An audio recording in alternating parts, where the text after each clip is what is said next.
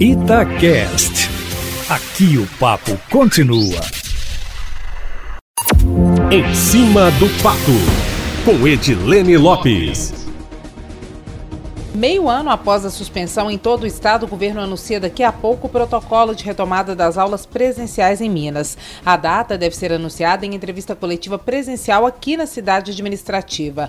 Hoje, Eustáquio, a coluna em cima do fato vai ser pocket, de bolso, pequenininha, só para adiantar algumas informações. Participam do anúncio o secretário estadual de saúde, Carlos Eduardo Amaral, a secretária de Educação, Júlia Santana, e o secretário adjunto de Desenvolvimento Econômico, Fernando Passar O protocolo estava sendo elaborado há alguns meses e o plano inicial era lançá-lo junto com a nova versão do programa Minas Consciente, que foi anunciado em julho. Mas as complexidades e a insegurança eram tantas que o documento só ficou pronto agora.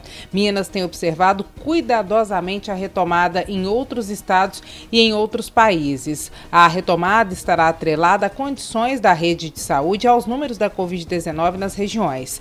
E, embora não entre dentro das normas do programa Minas Consciente, o fato de a maior parte do estado provavelmente em outubro entrar na onda verde, que é a mais abrangente, é um dos determinantes, já que indica regiões que têm condições de flexibilizar o distanciamento.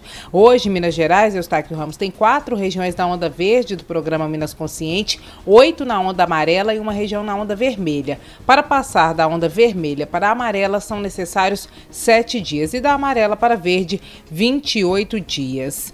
Conforme nós já havíamos adiantado aqui na coluna em cima do fato, a retomada será no mês que vem. A primeira data de referência deve ser o dia 5, a primeira segunda-feira do mês de outubro, mas nada oficializado ainda. Eustáquio, os alunos dos últimos anos devem ser os primeiros a retornarem a aulas presenciais aqui em Minas Gerais. O protocolo, que vai ser divulgado pelo governo do estado, é abrangente para as escolas públicas e também para privadas. E, Eustáquio, um lembrete: hoje nós temos lives nas redes sociais da Rádio Itatiaia, no YouTube e no Facebook, com pré-candidatos à Prefeitura de Belo Horizonte. As lives começaram na semana passada, são sempre às 9 às 9h25 da noite. Então, contamos com você que nos acompanha aqui na rádio também para acompanhar as entrevistas com os pré-candidatos à Prefeitura de Belo Horizonte. É isso, amanhã eu volto, meu amigo, sempre em primeira mão e em cima do fato. Mas antes disso, ao longo da programação da Itatiaia, com mais novidades ao longo do dia.